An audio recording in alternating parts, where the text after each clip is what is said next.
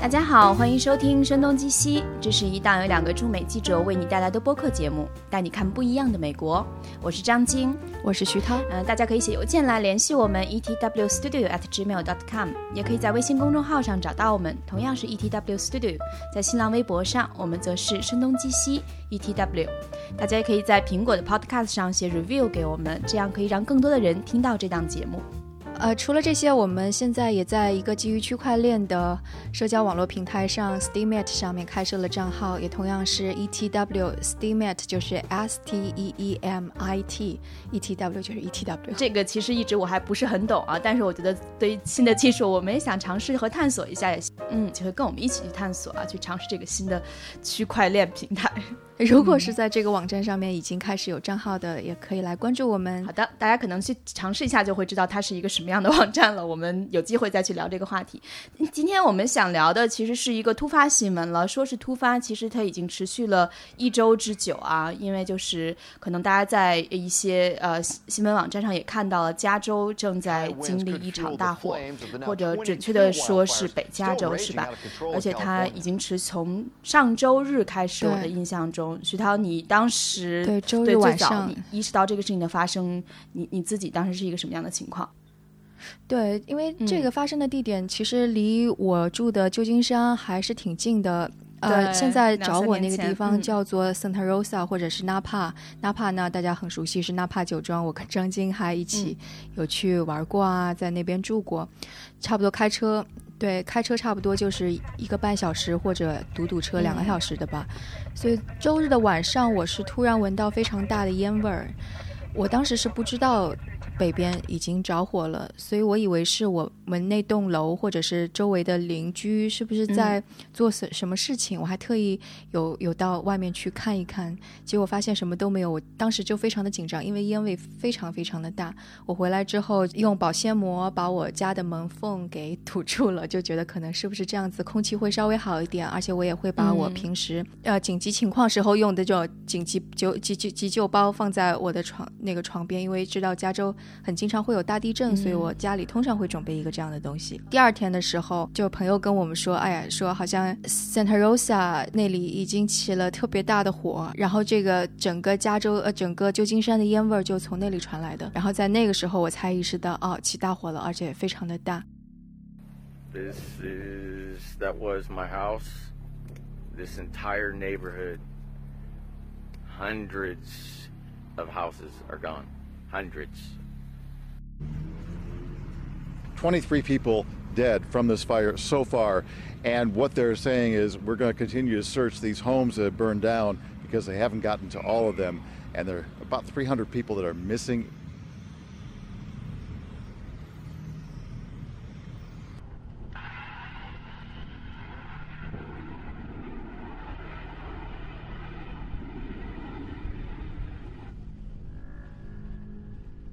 Yeah, Frank, you still got me?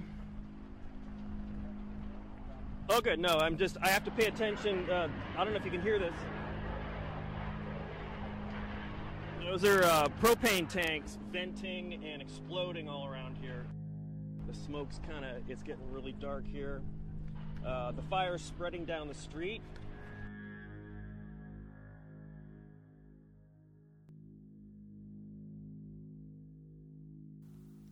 对，其实我觉得可能身在旧金山的很多人，从随后的报道当中都可以看到，大家都是从这个烟尘的味道，然后体会到就是发生一些。不一般的事情，而且其实这个空气的状况在这几天一直都不是特别理想，非常非常糟糕。其实呃，每天早晨我出门的时候都会觉得我是在北京，感觉非常像北京，天黄黄的，空气稍微有点冷，然后闻起来非常的像北京，会有一鼻一种那种刺鼻的那种焦的味儿。我觉得北京的人可能都已经 习惯了，然后整个反正反正整个的感觉就非常的像北京了，能见度也非常低。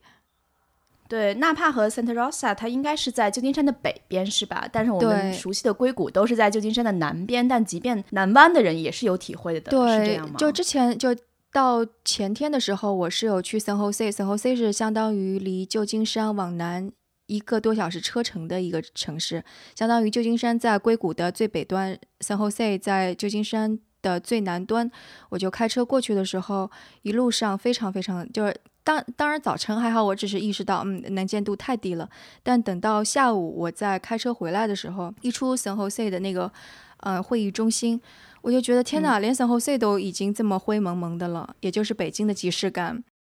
没有，我觉得就是看到一张照片，就连 Disneyland 就是在洛杉矶呃安纳海姆的呃迪士尼的第一个乐园，然后呃当中拍到一个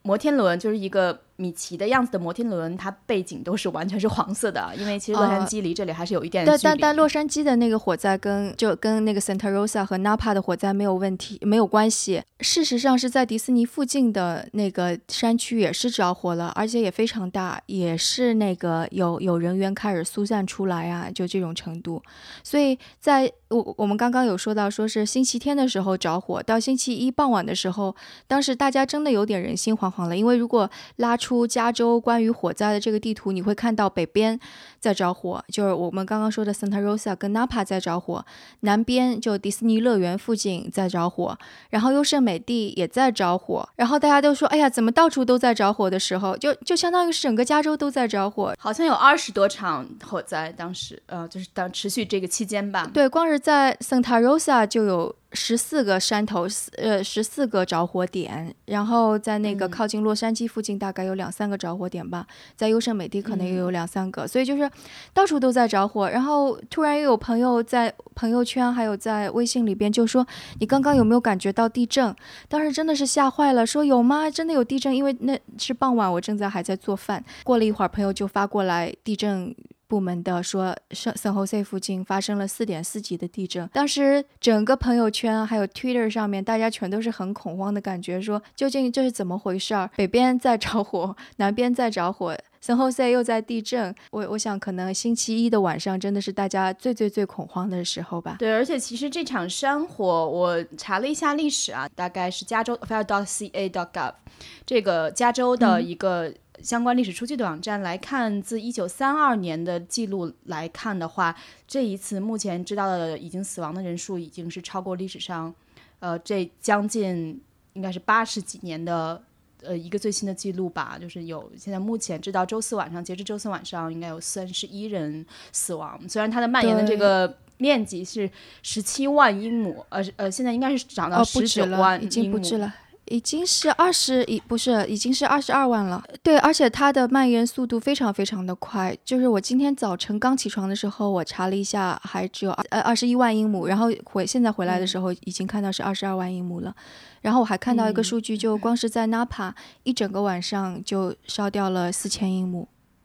对，我看到历史上时间比较近的，大概是十四年前，在圣地亚哥，呃，有一个西达大火，当时这个大火的燃烧面积有二十七万多英亩啊，也造成了十五人死亡。其实，加州感觉它在历史上这个火灾的发生的频率还是比较高的，而且因为可能历史上我们很多人都知道的著名的三藩大地震的这个缘故，加州的房子都是木质的，对吧？所以火灾来临的时候，这些房子真的是很脆弱。这个大火可能那个房子是木质的，还不是。是最重要的，最重要的是，加州是一个特别干旱的地方。它一到等到夏天一过，到秋天的时候，真的是非常非常干燥，可能跟中国的北京、内蒙也就差不多了。如果你到加州去旅游的话，即使是春天，你也会看到那些草都是黄黄的，一大片，而且是漫山遍野的这种枯的黄色的草。过去两年其实特别严重，是吧？我印象中都不能随便浇自己的院子里的花什么的。就是这个干旱还是一个方面，就是最。重要，这次也也气象部门也会说，为什么会这么严重？是因为前几年你刚刚说，呃，加州干旱干的特别厉害，但去年却不干旱，去年是一个雨量特别多的，所以满山遍野全都绿了。而且长得非常的高，草灌木各种各样都特别绿，所以你就能够想象说，突然一下子那些枯了吧唧都已经不成样子的草，突然又长了起来，然后到现在又开始干旱，所以现在的枯草是比往年都更加高、更加茂密的，就因为拜去年的雨所雨水所赐。到这两周的时候又特别的风是特别大的，所以那个现在有一个，就当然官方还没有说究竟是什么原因造成这个大火，但是有个猜测是，呃，四。乎在大火差不多起来的同一时间，在 Napa 有电线杆是被大风给吹倒了。那有一个可能，是不是吹倒的时候电线产生的火花就会点燃这个枯草？就所以现在的原因到目前都还是不明确的，不明确，而且就是消防员根本就没有办法控制住火。嗯，而且他们其实非常的辛苦，就只能是夜以继日的在不断的努力。我看到呃之前有报道也说到的这些救火队员的体能都到达了极限。对，现在已经是第五天了。从星期天晚上到现在是第五天了，而且你就想二十二万英亩，而且这个二十二万英亩还不是在同一个地方，是很多个着火点。就如果是我们去看的话，它几乎是蔓延到了北边很多个 county。就我们刚刚说，Santa Rosa 是一个比较大的城市，Napa 是一个小一点的，呃，小一点的这种我们怎么说县，呃，然后还有 Sonoma。然后甚至还有更加北边一点，它也是一个旅游度假区。就所以这些火，它不是像我们想的一样，说集中在一个地方，你可以集中扑灭。它是在各个地方。在周一的时候有十四个着火点，然后到现在好像似乎有二十二个、二十二个、二十几个着火点吧。消防员可能更多的是说怎么。把人给救援出来，怎么不让它蔓延到更多的居住区？我觉得这可能是他们更加重要去做的，而不是说把所有的火都扑灭。他们的那个负责人也说了，说他们在打一场就是要要输掉的战役，因为风和火肯定是可以赢的。我也看到，就是徐涛，其实你是最早闻到这种特别不舒服的味道的时候，可能留意到发生了什么。其实，在这种火灾。现场的很多人在所谓的死亡之夜的时候啊，很多人并没有收到这个预警，因为当时好像我看到报道是说，呃，有八十多个基站手机的这个 mobile 的这个基站可能被毁，也让很多人很难第一时间收到短信提示的信息。而当时的可能相关部门又觉得不想造成一些大面积的恐慌，会引起交通堵塞，这样子的话，救援的车也没有办法第一时间到达。所以其实很多人并没有第一时间呃离开那个呃离开自己的家里，呃，所以我不知道，像其实政府在处理这些事情的时候，还是处于一个很矛盾的心理啊，你永远没有办法预估。其实我觉得可能这种的有点苛责了，因为首先它是在半夜发生的。而且就是发，就是大家都在睡觉，所以就火铃火火警是响了的。而且另外我们也知道说，加州是一个经常着火的地方，所以大家可能也并没有意识到说这一次会一下子蔓延的这么多。而且你知道你的这个地方在着火，你并不知道其他地方可能其他山头也在着火了。所以我觉得这个稍微有点苛责吧。我是知道说，当时就我看到很多报道都是说当时。呃，邻居家看到，就邻居有人看到说着火了，然后邻居自己逃，就是。就拿就就甚至也没有收拾东西了，逃的时候，一家挨家挨户去敲门、摁喇叭，有很多人是说他们在梦中，对他他们在被梦中惊醒的时候，是听到邻居拼命摁喇叭的时候才惊醒的，甚至当中有一个就包括，嗯呃呃，那那应该是加州的一个类似于政治人物吧，我已经忘记了他到底是议员呀还是。哪个市的前市长，她当时，她当时是她她的老公睡得非常的熟，就是怎么摇都摇不醒。然后警铃大作的时候，这个议员，就我们假设他是个议员，他去看了火警铃，他是想要说这个火警怎么这么吵，然后就看到外面熊熊大火，就远处的山上都是火的时候，才拼命的把她老公给。摇起来，然后他们也同时没有收拾些什么东西，直接穿上一些便衣就就跑出去了。等到他们再回到他们家园的时候，已经是一片废墟了。所以我觉得大家可能，而且风也实在是太大了。我觉得如果是去苛责政府部门，我觉得这个是不合理的。对，而且其实我觉得在加州，其实确实是一个，哎，历史上我们觉得怎么讲？中国人的老话是说，加州是一个靠天吃饭的地方，这边地貌太丰富了，而且肥沃多产。但现在看来，这几年，尤其像呃。感觉现在也是多灾多难啊，像尤其今年，当然有几几场飓风都是在美国南部了，但今年整个美国也真的是挺多灾多难的，然后有不断的自然灾难的事件发生，嗯，然后大家认为部分原因也是跟气候变化有一些关系。对，飓风跟洪灾是在美国的东南部发生，然后十一，我我们中国的十一就刚开始的时候就发生了拉斯维加斯的枪击事件，我们还说要进行一下报道呢，因为我们也有朋友。就是去了那个现场进行报道，记者朋友，但是因为其他一些事情访谈，后来我们就说算了。然后没想到马上又产生这个问题。关于就气候变化引起，可能跟这个火灾有问有关系。其实我也看到说有学者在说，因为在加州这个干旱以及山火的问题太严重了，所以。在呃，我看 San Jose 的大学还有 Berkeley 都有一些教授，其实在研究这些问题，就说是不是加州正在一年比一年干？前几年是干旱的问题，他们都有会说说今年的大火其实多多少少是跟气候变化是有关系的。他们说加州人民可能就要做好一个准备，以后这样的山火只会越来越多，而不会越来越少。现在我们都说这个火什么时候能够灭，什么时候能够停下来，都说不知道，因为只有一场。大雨或者不止一场大雨，连续的大雨才能够把这个火浇灭。但这个大雨根本就气象部门说完全都看不到水蒸气，就这个湿度非常非常的低，所以这个就是很麻烦的事情。在第二天的时候，加州不不是加州，就像旧金山或者附近的政府已经说，所有的学生都取消户外活动，并且也提醒居民说，你们就不要出去了，因为外面的空气质量太差了。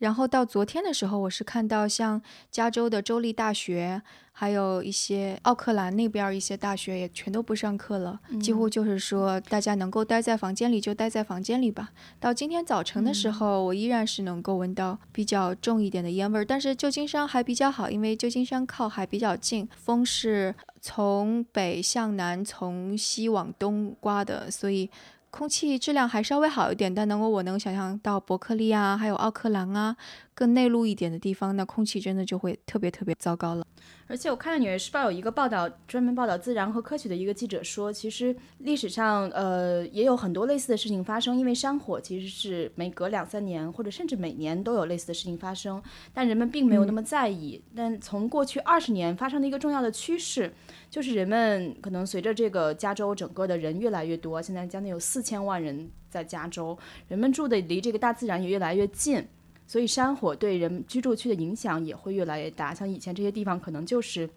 一个空地，然后但现在可能就是盖了房子，住满了人。而且我看到有一组那种 before after 的照片，实在是挺惨烈的。就本来是很环境优雅、闲适的场景，现在就是一片狼藉啊。对，而且我觉得加州这一次带来损失大的。原因是，就是所有我们看到的这些山火可能会蔓延的地方，同时也是风景特别优美、游人旅游业很发达的地方。我们说的那个 Santa Rosa，它是那个 Snoopy 之父的故乡，所以那里的博物馆也已经被烧毁了。我还我们还挺难过的，因为那个博物馆我们非常喜欢，还时不时去去一下。然后 Napa 有很多很多的酒庄。这些酒庄都有很有年代了，这次也很多都损毁了。Sonoma 也是一个红酒奶酪之乡，一个主要的。出产地，嗯，就加州，因为今年好像是呃上个月是持续高温嘛，对，所以这种持续高温倒是加速了葡萄的采收，所以大火来临之前倒是基本采收完毕了，呃，现在看来倒是很幸运啊，因为通常情况下是要到秋天，然后才会全部把这些葡萄呃采收完毕，今年倒是提前采收了，但是整个的酒庄的恢复是需要数年的呃时间的，所以也是一个。呃，挺让令人伤心的，肯定是的。除了那个葡萄酒之外，旧金山北边还是就是很多畜牧业，应该应该算是畜牧业，就养羊啊、养牛啊，就很多。我们旧金山喝的牛奶其实都是从北边过去的，鸡蛋、牛奶、羊奶、奶酪，然后还有一些啤酒厂。就像这次百威，它有一个啤酒厂在那边也全都疏散了，就是因为这次大火。对，所以我觉得可能我看到还看到一个视频啊，是那种三三六零的视频，立体的三百六十度那种，对，立体的的那个拍摄的一个视频，就是一个家庭，她回到了自己的房屋的废墟现场，然后那里她跟丈夫生活了有二十六年，有很多珍贵的记忆啊，把孩子从小到大养大，呃，自己描述说是度过了很多难忘的万圣节，然后她在废墟中重新翻看的时候，找到了自己的结婚戒指，呃，所以。就真的还是呃挺挺 touching 的，就觉得很多人一夜之间呃就什么都没有了。而且我看到一个数据显示，美国有百分之六十以上的呃这个家庭或者说房屋当中，有百分之二十的呃房产的价值是被低估的。就意味着，比如说你可能有一个五十万价值五十万的房产，你可能最后理赔的时候，你上的保险是按呃四十万左右去上的。但我觉得可能这一次这方面会稍微好一点，因为我今天早上看到的新闻是说，嗯，联邦政府他会拿出一笔基金来资助当地的居民重建，然后同时房产税，然后也会重新进行调整，就是下一个计税年度可能这部分就会有所调整。但加州政府也是著名的没有钱，所以要联邦政府来，联邦政府也是不要钱，对，所以我觉得很艰难，就是是很艰难，我觉得挺难的。而且他们其实损失的是不光光是他们的家，还有他们的产业。其实，在加州北部，这些人还算是比较富庶的，他们有自己的家在那里，同时可能同时也有庄园啊什么。那他们损失掉的就不仅仅是家的这个价值了，而是他们整个 business。他们接下来要怎么贷款？是不是能够拿到？呃，就就无息贷款这个似乎已经出来了，说如果他们要重建他们的商业的生意的话，他们是可以拿到无息贷款。但就相当于他们要重新白手起家，我觉得这个是非常艰难的。对，而且好像现在 Rosa 就是这一片做酒庄的都是那种呃小业主们，很多都是家族企业，而不是很多大的公司。所以对他们个人来讲，每一个独立的这种小业主来讲，真的是天灾人祸吧。还有一个方面，那个是更加可能令很多人感到恐惧的，因为很多人是退休之后想要挑一个环境优美的地方居住。他们是选在那里，所以那相当于他们养老的地方。所以你也能看到，这次死亡的人当中，大多数全都是老年人，六十五岁以上。对，那他们可能是因为行动不便，根本就没有来得及疏散。然后其中第二天的时候是说有一对老夫妻，一个九十八，一个一百岁，然后他们是完全没有办法出去了，身身体那个不便，然后他们就一起死在了一起，死在了他们的家中。所以你就会想到那。本来那个美国的养老，就是大家都是说，哎呀，我们要存一大笔钱，然后以后才能够养老。那这这部分人房子也没了，然后养老基金可能是不是能够够他们过接下来的半生？那其实也是挺麻烦的事情。到现在为止，还有三千多人还住在庇护所里边吧。然后说是有大概应该是有两万多人是被疏散疏散出来。昨天晚上可能大家也会比较恐慌，因为在呃 Santa Rosa 南边有一个城市叫做应该叫 Petaluma。那个城市现在容纳了很多很多的被疏散出来的人，但是昨天有预警是说，当地的居民最好也需要准备好自己的能够呃马上带着就走的行李，大家就很恐慌了，说啊这个地方也要被烧起来吗？对，所以但是那个目前的地方，如果它已经容纳了这么多的庇护人群的话，当地居民也收到类似的通知，那是不是意味着这些无论是当地居民还是庇护人群，他要再去搬移到下一个庇护地，而？哪里才是合适的下一个可以容纳这么多人的庇护地呢？这真的是挺困扰的事情。所以今天早上还是挺幸运的，就山火没有蔓延到那里，就大家就期待说不要出现这种状况。像那个那个真的是比较可怕的事情，因为刚刚我们有说到说整个加州的地貌气候都是这样的，然后漫山遍野都是这种黄不拉几的草、枯枯的草，所以到。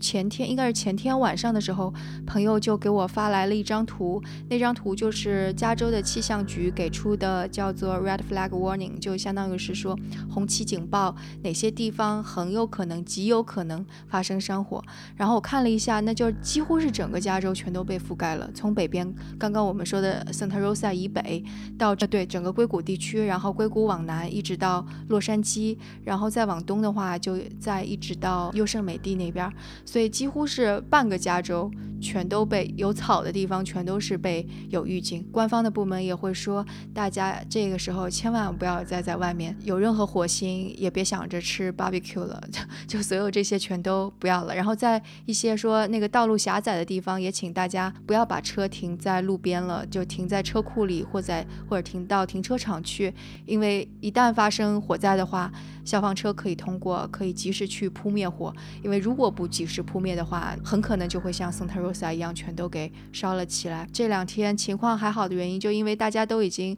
非常非常警惕了，所以现在状况还可以。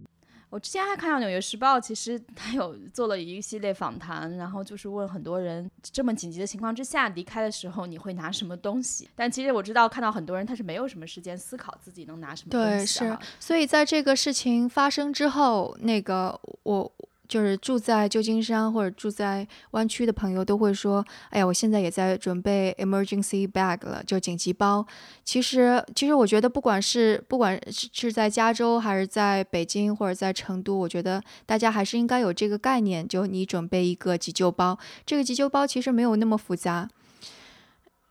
对对，你。对，如果你你你很懒，那你去 Amazon 或者网上买一个也可以。但是其实你自己准备也很方便，你就拿一个你平时不太用的背包，里边塞上你最重要的证件，然后放上一杯水，放在手电筒、哨子，然后一些创口贴，呃，酒精、棉签，就这些。如果你去一些政府网站上，他也会说你应该在这个急救包里放些什么。所以不管有没有身边有没有遇到问题，我觉得这个还是应该。应该准备的，而且放在你离床或者是最容易拿到的地方。对，而且我我之前刚才没说完，我看到确实采访了一些人，虽然大家说几乎没有时间拿什么东西，但是有一个音乐家，他说他还是记起了拿了他的吉他，嗯，还有他家里人的相册合集，然后还有他的猫，然后呃，很多人都是很急着把自己的宠物带着呃离开了那里，嗯。还有有一个妈妈，就是说迅速的拿起了钱包，然后把自己的孩子从床上拽了下来，因为很多时候发现都是在半夜嘛，当天晚上。其实可能我们这是另一个话题了，无论是加州的政府还是联邦的政府，其实都是债务高企的。嗯，这个讲起来是很复杂的美国政治话题了。那政府是承诺会有大的基金去资助这些受到受到影响的，实际上就是难民了，对吧？它是自然灾害产生的一些难民。